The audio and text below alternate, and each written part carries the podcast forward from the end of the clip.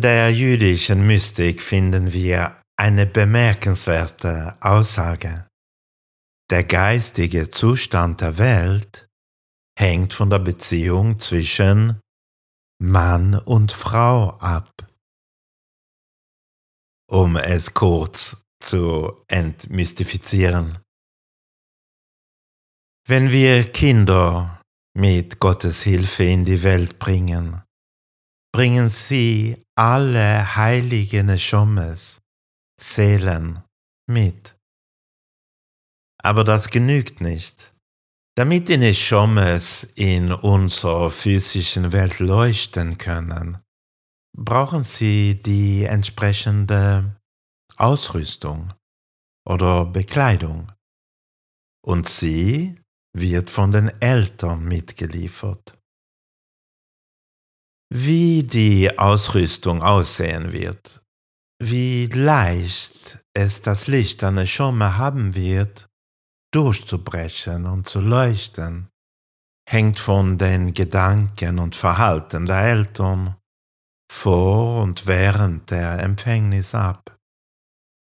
Und ob die Eltern die Regeln der Trennung und des Eintauchens in die Mikwe, Tauchbad, einhalten, auch genannt Taharas Hamishbocher.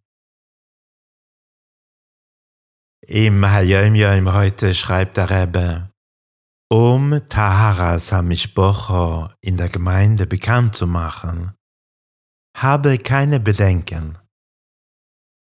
Stellen wir uns vor, dass Gott dir die Möglichkeit gegeben hätte, eine jüdische Gemeinde vor Vernichtung Rachamon zu retten.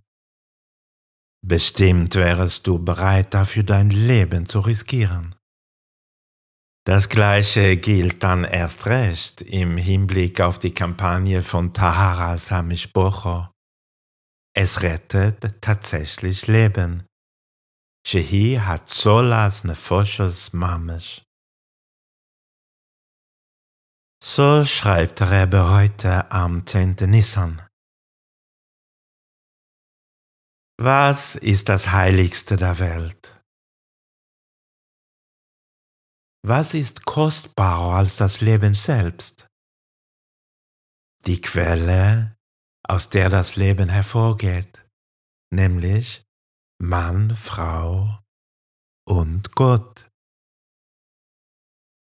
So gesehen bleibt mir nichts anderes übrig, als anderen ein heikles, aber heiliges Thema auf eine geeignete Art näher zu bringen. Ich werde meine Augen für den richtigen Augenblick dafür offen halten.